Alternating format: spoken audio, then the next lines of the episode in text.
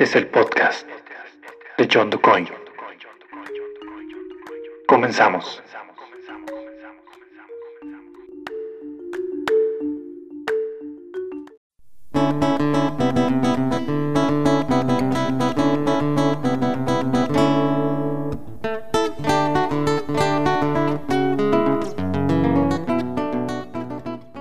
Hola, hola, bienvenidos a este podcast de John DuCoin. Es un gusto tenerlos nuevamente por acá, escuchando, escuchando este podcast. La verdad que estoy muy contento porque hemos recibido un gran apoyo y comentarios bastante positivos respecto al primer episodio que tuvimos la semana anterior. Pues ahora con mayor eh, compromiso porque pues bueno, nos damos cuenta de que hay mucha gente, mucha gente a la que le gustó. La verdad que no me esperaba esa respuesta y les agradezco. Pues aquí estamos nuevamente para hablar de cosas pues que considero yo importantes, interesantes, incluso hasta a veces irrelevantes, pero que creo que tienen una situación bastante amplia que comentar y pues que para eso estamos aquí. Así es de que vamos a comenzar con este segundo episodio del podcast de John DuCoin. Muy bien, pues primero que nada quisiera hablar de este tema del que justamente ahorita les voy a comentar de una manera pues muy tratar de ser primero muy objetiva dando la información ya posteriormente voy a darles pues algunos eh, algunas anécdotas experiencias que he tenido respecto a eso. Y pues ya al final algunos eh, no sé si llamarlos consejos o quizás eh, simplemente son como que datos pues que yo he en algún momento retomado para pues hacer un poquito más pasajero de este tema que les voy a hablar. La semana pasada, justamente el día domingo, concluyó el famoso horario de verano. Ya ven que pues en gran parte del mundo se lleva a cabo esta eh, medida de adelantar los relojes por ahí empezando en el mes de abril, más o menos casi siempre es en el mes de abril, que es cuando se da este esta medida y concluye justamente en estas semanas del mes de octubre, casi en la última, penúltima semana del mes de octubre, algo así. Bueno, pues resulta que el horario de verano no es algo que tenga poquito tiempo, ¿no? Ya es una situación que en México lleva bastantes años, por ahí desde, me parece que fue desde 1996 cuando, cuando se empezó a, a llevar a cabo este cambio de horario en el país. Y recuerdo, yo en aquel tiempo pues, estaba muy chico y me acuerdo que fue una situación que esperábamos con, bueno, al menos yo así lo veía, yo lo esperaba con muchas ansias y decía, ok, hasta me ponía a hacer este ejercicio de que unos días antes de que se hiciera el cambio de horario, yo veía que eran las 7 de la noche y apenas estaba oscureciendo, apenas estaba así como que empezando a, caer la noche. Y me emocionaba que cuando entrara el horario de verano, a esa hora que ya iban a ser entonces las 8 de la noche, todavía íbamos a tener un poquito más de luz, ¿no? Entonces, si era así como que muy emocionante decir, ay, las 8 de la noche, 8 y 20, 8 y media más o menos, que ya era cuando estaba empezando a, oscurecer. Decir que a las 8 de la noche seguía viendo luz, pues para entonces era como algo muy atractivo. Para uno como niño, ¿no? Porque estábamos en esa temporada, me parece que era de, de la jornada de vacaciones famosas de Semana Santa, ¿no? Y entonces pues era algo muy importante, muy eh, emocionante que iniciara este horario. Efectivamente el horario de verano, estoy eh, checándolo, inicia en México en 1996. Fue una iniciativa que se llevó a cabo en el país considerando lo que ya en otros países del mundo se hacía, ¿no? Que era pues adelantar una hora en el mes de marzo los relojes para que pues se aprovechara un poquito más la luz por las tardes. Esa era la, la, idea, de que se aprovechara la luz y que la gente tuviera más actividades y fuera más productiva en las tardes que por las mañanas, porque normalmente por las mañanas sí o sí tenemos que incurrir en nuestras actividades cotidianas, esté oscuro o no. Y pues aquí la, la novedad era de que iban a ser las 7, 8 de la noche y seguía habiendo luz, entonces teníamos todavía tiempo para hacer más cosas. Esa era la iniciativa, ¿no? Fíjense que estuve checando alguna información respecto a lo que fue el horario de verano y que esta iniciativa precisamente se dio allá por los años, por el año de 1784, ese, pues ya muchísimo tiempo, ¿no? Y que fue propuesta eh, para llevarse a cabo en Francia. Sin embargo, pues los franceses dijeron no, no vamos a considerar esa situación, vamos a seguir con nuestro horario como hasta el momento. Y fueron los estadounidenses quienes dijeron, órale va, vamos a, considerar esta situación de adelantar el, reloj una hora y aprovechar la luz durante un periodo, que es cuando está el solsticio de, de verano, y aprovecharla un poquito más, porque es cuando se oscurece un poco más tarde, ¿no? Entonces, en teoría, Aprovechando eso, iba a oscurecerse aún más tarde. Y dijeron, sí, va, puede que a lo mejor reduzca hasta cierto punto eh, los, los gastos de luz en el consumo general a nivel este país, ¿no? Y pues sí, e, esa fue quizás la, la, idea principal, que al llevarse a cabo esta medida se iba a reducir en, en mucho el gasto de luz eléctrica que se generaba por las tardes en pues las grandes ciudades y que se iba a aprovechar más la luz para poder realizar esas actividades que las tendremos que hacer con, luz eléctrica y las tendremos las podríamos hacer en ese momento con luz natural. Entonces pues se llevó a cabo y desde entonces pues se realiza. Luego pasaron muchos años en los que se regresó al horario normal porque eh, hubo, hubo cierta molestia en algunos sectores del país, de, allá en Estados Unidos, que dijeron no, porque ya ven que en Estados Unidos tienen un, horario bastante amplio, es decir, que tienen tres usos horarios o hasta cuatro, la verdad no recuerdo cuántos son, pero que tienen esta situación de que como es un territorio muy extenso hacia lo ancho, deben de manejar diferentes horas, o perdón, horarios a lo largo de todo el territorio estadounidense.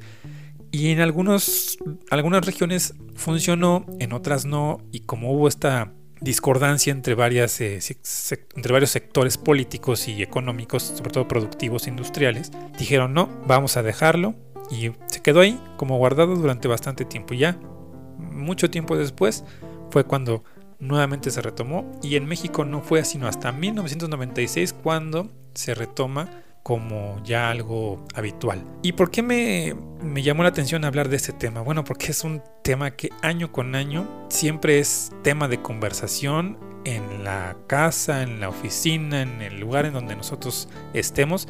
Siempre que se da el cambio, ya sea para adelantar o para atrasar la hora, siempre es una situación que genera comentarios, ¿no? Y que estamos todos inconformes o estamos a favor de que se, de que se desarrolle este cambio de horario, ¿no? Y justamente el, día domingo que yo estaba nuevamente viviendo esta experiencia de, de, regresar a nuestro horario habitual, porque realmente este horario en el que estamos ahorita es el horario habitual. El que se estaba llevando a cabo desde el mes de marzo, pues es el horario de verano, que es el que se adelanta, ¿no? Que se adelanta una hora.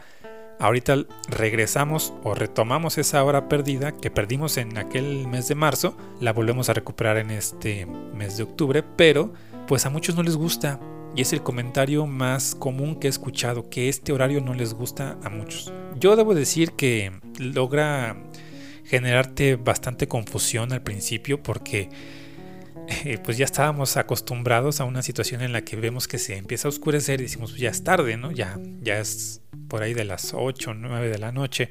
Y resulta que pues con este horario son las 6 de la tarde y ya está oscuro totalmente.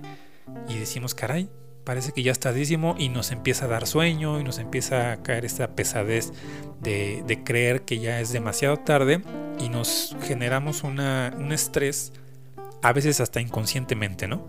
Entonces pues eso a mucha gente le molesta y no le gusta y estamos así como que como que peleando entre que si nos parece algo bueno, algo malo, qué es lo que genera este horario.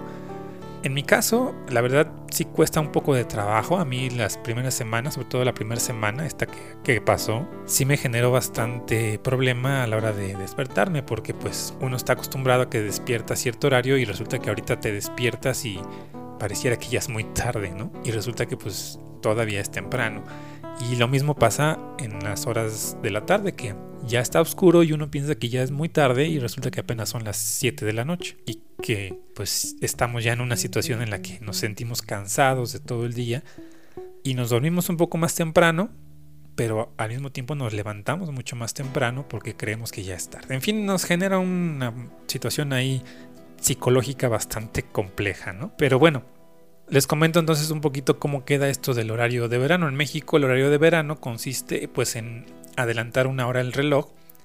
Se recomienda modificar generalmente este cambio de hora el día este, previo a que se haga este cambio. Normalmente el cambio lo hacen entre las 3 y 4 de la, de la mañana, es decir, esa hora queda perdida en marzo o en abril, me parece que es en marzo. No es cierto, es en abril. Es en abril cuando se hace el cambio. Y em, ya que se hace el cambio, pues uno al otro día despierta con el, ya el, el, nuevo horario y pues ese es cuando nos pega bastante porque nos roban una hora de sueño, ¿no? Si se hace ese cambio de 3 a 4 de la mañana, esa hora se pierde y por eso nos tenemos que levantar como que con una sensación así de que nos nos robaron tiempo de sueño y es que es así como sucede. Como adelantamos, pues nos roban una hora. El horario de verano tiene una duración de 7 meses, es decir, que termina el último domingo de octubre. Cabe recalcar aquí que algunos estados no lo hacen a la par que nosotros, algunos lo hacen posteriormente. Por ejemplo, precisamente en esta semana, este, mi esposa viajó a, a Quintana Roo, específicamente a Cancún, y allá pues todavía es, se maneja el horario que llevábamos, ¿no? Donde pues está adelantado una hora. Y es un relajo porque los vuelos y algunas actividades que ella tenía que realizar, pues este, como que viéndolo desde acá donde estábamos, pues generaba cierta sensación de que, de que no se podía realizar en ese tiempo tan breve, pero pues era porque allá están todavía con un horario adelantado.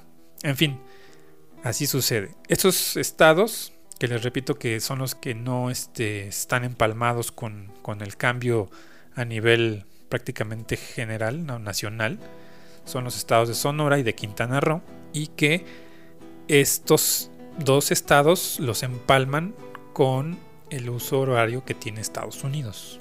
Entonces cuando allá cambian, también allí en, en estos dos estados también lo cambian, pero es una situación ahí bastante compleja por, por la cuestión de los usos horarios.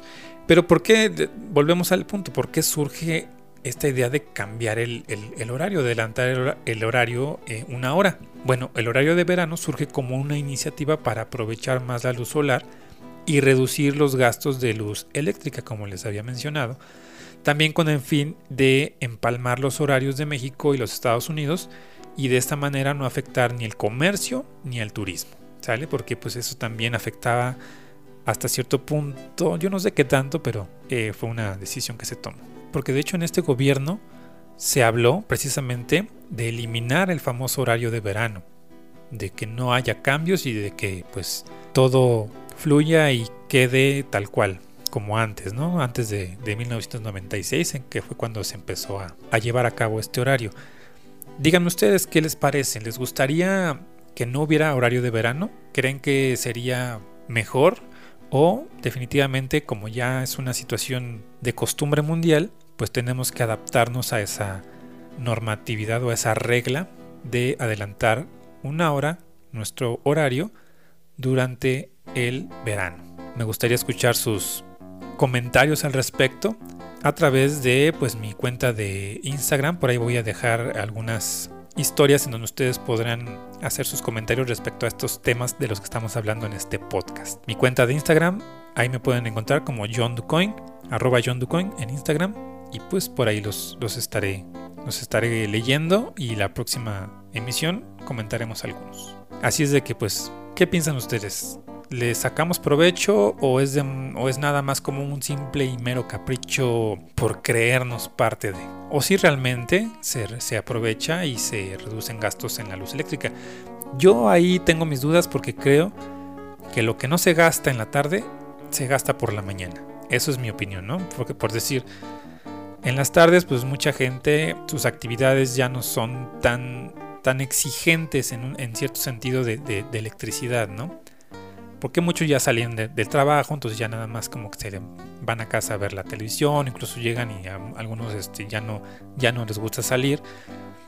Pero por las mañanas sí, las mañanas es prácticamente sí o sí que te tienes que levantar a determinada hora como rutina, bañarte, desayunar, este, ya estando en el trabajo hasta algunos a las 8 de la mañana, 7 de la mañana en las escuelas, antes, ¿verdad? Ahorita ya no se puede, pero antes así era. Y hacíamos nuestras actividades pues con o sin luz natural.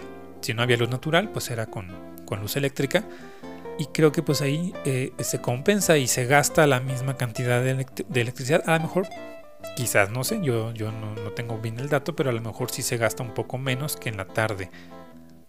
Aunque por ahí, alguna ocasión, alguna, alguna encuesta o algún estudio que se realizó en algún momento para determinar si este horario de verano funcionaba como lo, lo planteaban o no, resulta que en algunos sectores pues no, no estaba redituando realmente ese ahorro energético que tanto se, se, decía, ¿no? Así es de que bueno, hasta aquí dejamos este primer tema. ¿Qué les parece a ustedes el horario de verano? ¿Les gusta, no les gusta? ¿Prefieren este horario en el que estamos ahorita? Aunque sí, yo creo que lo único que no nos gusta siempre es ese cambio. Cuando pasamos de un horario al otro y en esa primera semana o algunos hasta dos semanas existe un desconcierto total. Continuamos.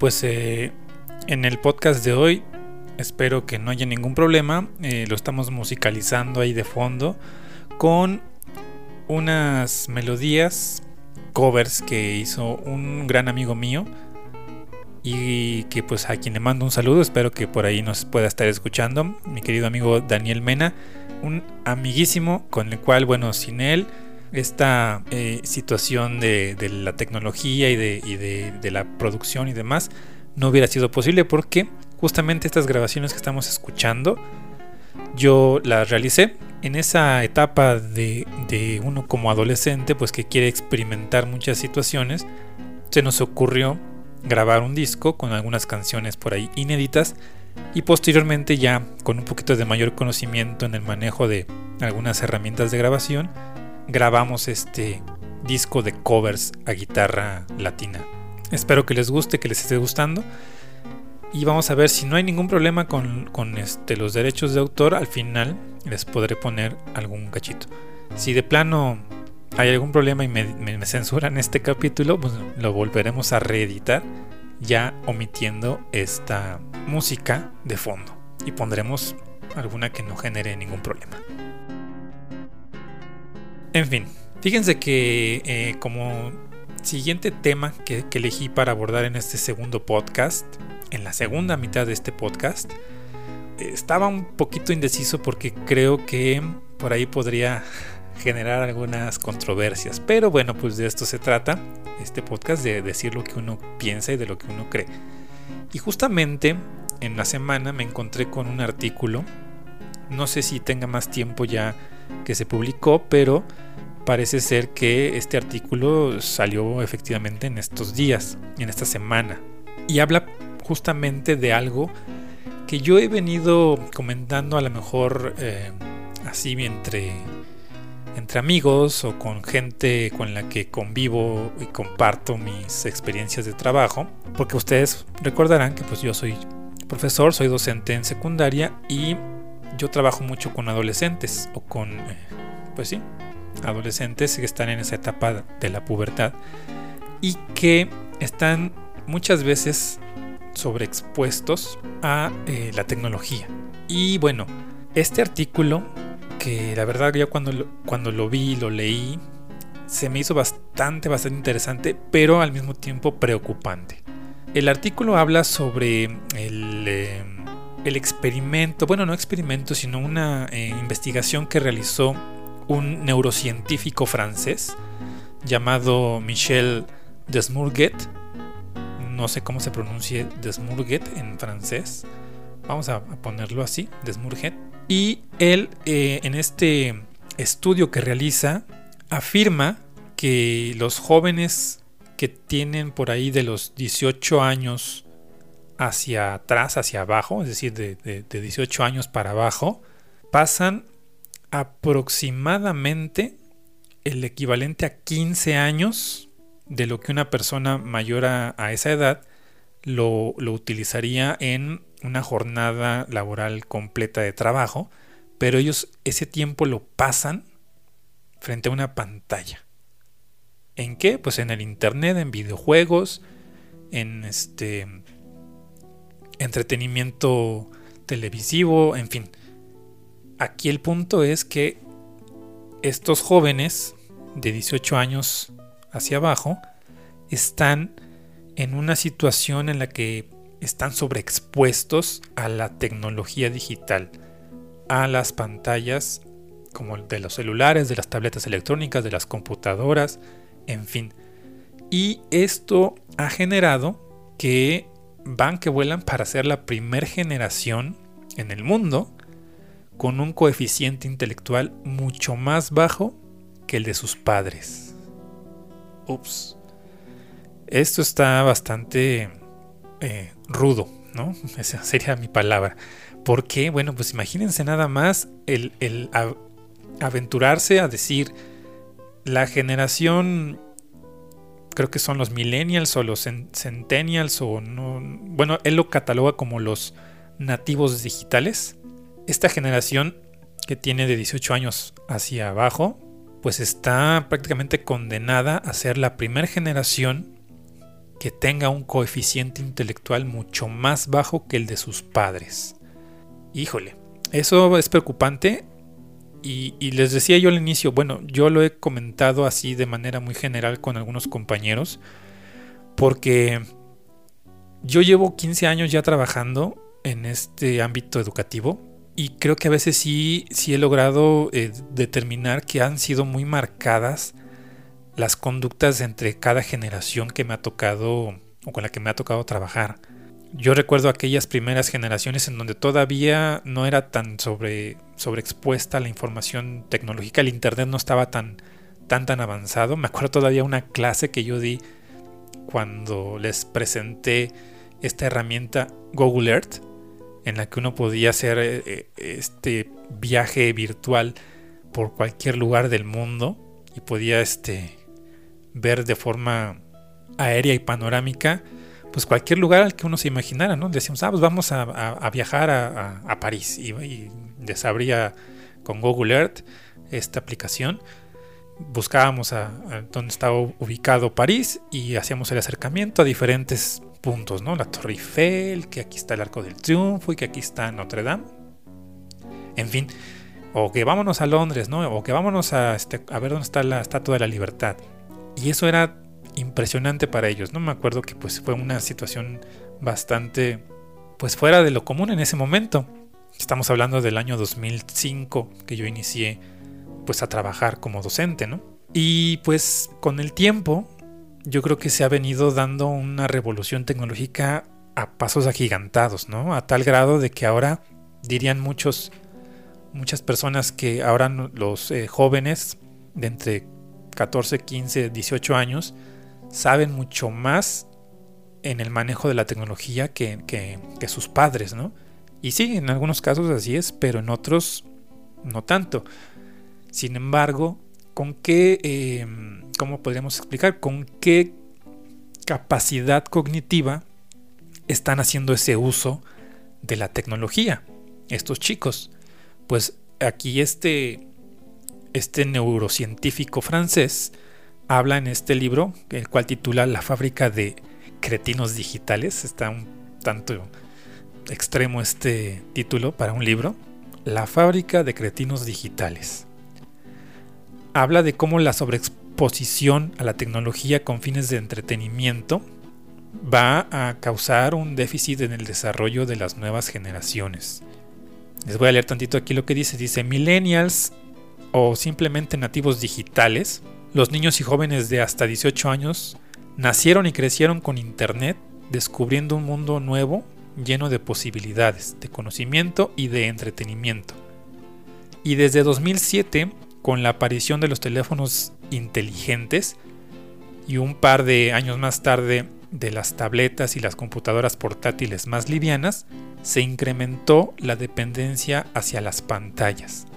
Esas mismas pantallas que cada vez más tienen una gran influencia en ellos y los convierte por primera vez en menos inteligentes que la generación pasada. ¿Qué tal? O sea que, que, aquí lo que nos está diciendo esta persona, este científico, este investigador, es de que estos chicos, que como máximo tendrán 18 años o que tengan de ahí hacia abajo, pues realmente al, hacer un uso exagerado y, descontrolado de la tecnología, en realidad no es que sepan más, es que están más acostumbrados al uso de esa tecnología, pero en cuestión de su, em, pues sí, de su coeficiente intelectual, pues no está haciendo para nada bien el uso de esta tecnología. Al contrario, está decreciendo y está haciendo que esta generación se convierta o que llegue a ser la generación que tenga un coeficiente intelectual mucho más bajo que la de sus padres. ¿Qué tal? Pues bastante polémica esta publicación, ¿no creen? Digo, yo sé que, aquí eh, este podcast escuchan, lo escuchan varios chicos entre estas edades que menciono. Muchos de ellos son alumnos míos, exalumnos míos. Vaya, o sea, no es que, lo, lo, diga hablando directamente en ese sentido hacia en contra de ellos, pero para que ya lo diga un científico y que esto esté cimentado en, bases este, teóricas y científicas, pues habla de que, de que sí, algo se está haciendo mal ahí. Y justamente hablando de este tema con, con mi esposa, pues eh, yo, le, yo le decía que pues sí, como, como se los mencioné hace rato, lo, lo, quizás indirectamente lo he notado en ciertas conductas que tienen generación tras generación a las que yo he tenido la oportunidad de, educar o hasta, bueno, entre comillas de educar, ¿no? Eh, hablando de en cuestión académica. Porque les repito, o sea, esa primera generación que, a la cual expuse o, llevé al uso de esta tecnología, que se vieron maravillados y dijeron, wow, qué padre poder viajar sin tener que salir de la casa a través de una pantalla de la computadora y poder conocer cómo están ubicadas las ciudades con las que yo he soñado conocer algún día, ¿no? Y resulta que pues desafortunadamente esa, esa herramienta se ha convertido en un arma de doble filo. Porque por un lado hemos eh, sido testigos de un avance increíble y exponencial en, la tecnología, en la, en la inteligencia artificial. Pero por otro, por otro lado está esto, ¿no? Que desafortunadamente a nivel masivo o a nivel general, pues la gente no se está haciendo más inteligente, sino al contrario, se está haciendo menos inteligente porque ya le es más fácil todo, tener acceso a todo. Es lo que yo luego comentaba con, algunos eh, alumnos, ¿no? Antes, incluso hay por ahí un, un estando pero que, que habla sobre este, esta situación. Obviamente él lo, lo maneja desde una perspectiva risible, pero es muy cierta. Ahora los chicos se quejan de tanta tarea que tienen cuando pues tienen todo, todo el conocimiento y toda la información al alcance de su mano. Tienen un teléfono inteligente, un smartphone, tienen una tableta electrónica, tienen una computadora con, que estén conectadas a internet. Vida resuelta en, cuestión académica, básicamente. Pero nuestros tiempos no fueron así. En nuestros tiempos nos exigíamos para poder realizar una tarea. Era busca, si tienes la oportunidad de que en casa tengas enciclopedias o bibliografía de, que tus papás han, comprado o que, tengan ellos de cuando estudiaron, pues era revisar libro por libro o estar buscando ahí entre la biblioteca de casa. Si no, pues lánzate de la papelería y busca una monografía o busca este, biografías o busca X información a ver en dónde. O definitivamente pues ve a la biblioteca de la comunidad, ¿no? la biblioteca municipal a buscar o incluso pues, algunas escuelas secundarias preparatorias que tenían la posibilidad de contar con una biblioteca escolar, pues ahí ahí hacíamos nuestras actividades, nuestras tareas. Yo todavía, por ejemplo, me acuerdo que en la universidad, cuando ya pues había cierto avance tecnológico, ya existía obviamente el internet, no como hoy, pero sí ya, ya había cierto, cierto acceso al internet, ya teníamos correo electrónico, ya había ciertas páginas de algunas eh, empresas en donde podías consultar la información. Todavía los teléfonos no tenían este acceso como ahora, no eran de pantalla, eran de pues simplemente tenían su pantallita de LCD y este y botones físicos para marcar. Eran unos tabicones enormes, ¿no? Pero pues este todavía estando yo estudiando en la, la universidad, pues teníamos esa exigencia de buscar la información directamente en una fuente física. Un libro, una monografía, una este, íbamos a la hemeroteca, etc. Ahora todo está en la red. Y los chicos tienen el acceso tan fácil, tan a la mano, y a veces eh, este, demeritamos que una herramienta como un teléfono celular pueda convertirse en algo de verdad contraproducente. Y lo estamos viendo. En este em, estudio que se realizó, creo que pues queda muy, muy, este, muy expuesta esta situación. El estudio nos habla de diferentes situaciones, ¿no? que incluso como hasta los videojuegos han generado esta situación. Habla del Pokémon Go y de otros juegos que han generado adicción digital, adicción a la tecnología, y que esto ha impedido que el tiempo que, que utilizan los chicos para jugar estos videojuegos lo aprovechen de otra forma en la que agilicen o, tengan un, mayor eh, aprovechamiento de su, de su capacidad intelectual.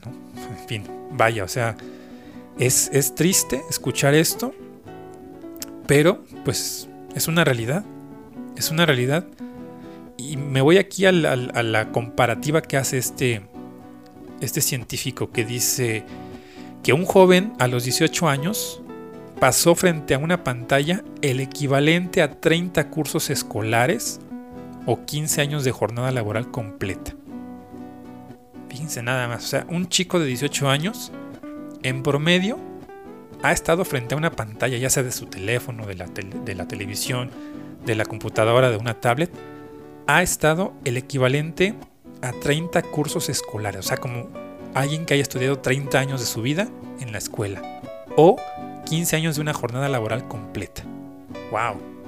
De verdad que es como para ponerse a pensar un poquito y, ver que como papás, como, como hijos mismos, que estamos entre esta edad, y digo estamos, bueno, están entre esta edad, pues lo reflexionemos un poquito y, de verdad retomemos o, demos un, un, giro a esta situación ¿no? de 180 grados, porque de verdad que así como va, quién sabe qué nos depare para las siguientes eh, generaciones. Y habla no nada más de esta cuestión este, cognitiva, habla también de las enfermedades que se han desarrollado a partir de, este, de esta vida tan, tan sedentaria que se tiene, ¿no? Obesidad, enfermedades cardiovasculares, falta de actividad física, este, una animadversión completamente a la lectura, muy poca gente lee ya, muy pocos chicos leen ya, y vaya que ponerlos a leer pues es un, es un reto enorme. En fin, pues ahí este, voy a, tratar de, dejarles esta información en, mi, Instagram para quien quiera leerla. Adelante, quien ya la, pueda conseguir, pues está ahorita en cualquier buscador de, de internet. Vaya, estamos hablando del tema y justamente estamos abordando de que para encontrar este, este estudio lo van a tener que consultar por internet, ¿no? Pero bueno, como, como todo, hay un uso razonable para todo y un uso desmedido. Y creo que ese es en el que se ha caído, ¿no? Un uso desmedido de la tecnología para situaciones que no nos llevan a nada. El otro día estaba observando justamente uno de estos eh, programas en YouTube, de estos youtubers, que se dedican pues a grabarse cuando están jugando un videojuego y simplemente ir narrando lo que están ellos haciendo en el videojuego y, gritando y este y vaya, o sea, y tienen millones y millones de vistas y de seguidores y, y suscriptores que va de verdad es impresionante la cantidad de gente que consume, de chicos, de adolescentes, de jóvenes que consumen este tipo de contenido. Y es simplemente pues para pasar el tiempo, porque de verdad que no, te deja nada más allá que pues pasar un buen rato viendo estos videos y ya. En fin, es para, para generar polémica, ¿no? Este, este experimento, es, esta información que se está dando. Y pues a los que somos padres de, de chicos pequeños, de bebés o de niños pequeños, pues es una llamada de atención bastante fuerte para ver qué vamos a hacer. Si no queremos que nuestros hijos sean esa segunda generación que sea aún mucho menos inteligente, con un coeficiente intelectual mucho menor que el, de esta generación de la que habla el, el documento, hay que hacer algo. ¿Vale? Nos deja pensando este, este documento. Así que, pues también escucho sus, comentarios, sus opiniones, sugerencias. Ya saben, eh, todo lo que me han enviado he tratado de, de, contestarles. Les agradezco mucho a todos los que se han tomado ese tiempo de escribirme un comentario, una opinión sobre el primer podcast. Espero que este segundo podcast sea también de su agrado y pues ir, si no subiendo el nivel, porque pues tampoco se trata de esto, pues sí haciéndolo un tanto más, más entretenido, más, eh, más crítico. Eso, es quizás mi, objetivo, que, aquí se aborden temas y que, que generen ese debate para que no nada más se quede como que, ah, escuché el podcast, habló de este tema y genial, ¿no? Sino que incluso por ahí a lo mejor en casa o con algunos familiares o amigos puedan comentar sobre el tema. Pues les agradezco mucho y nos estaremos escuchando la próxima semana con nuevos temas, con nueva información que, podamos eh, compartir. Y también si ustedes tienen algún tema que les interesaría eh, sobre el cual yo externara mi opinión, adelante pueden sugerirlo. Ya he tenido la atención con algunos de ustedes que me han hecho llegar sus, sus sugerencias. Y bueno, están ahí en, el tintero también. Vamos a ver qué, qué, surge para la siguiente semana. Y pues, pues nada, les agradezco mucho que se hayan tomado el tiempo para escucharme. Este fue el podcast de John DuCoin. Y gracias por escuchar.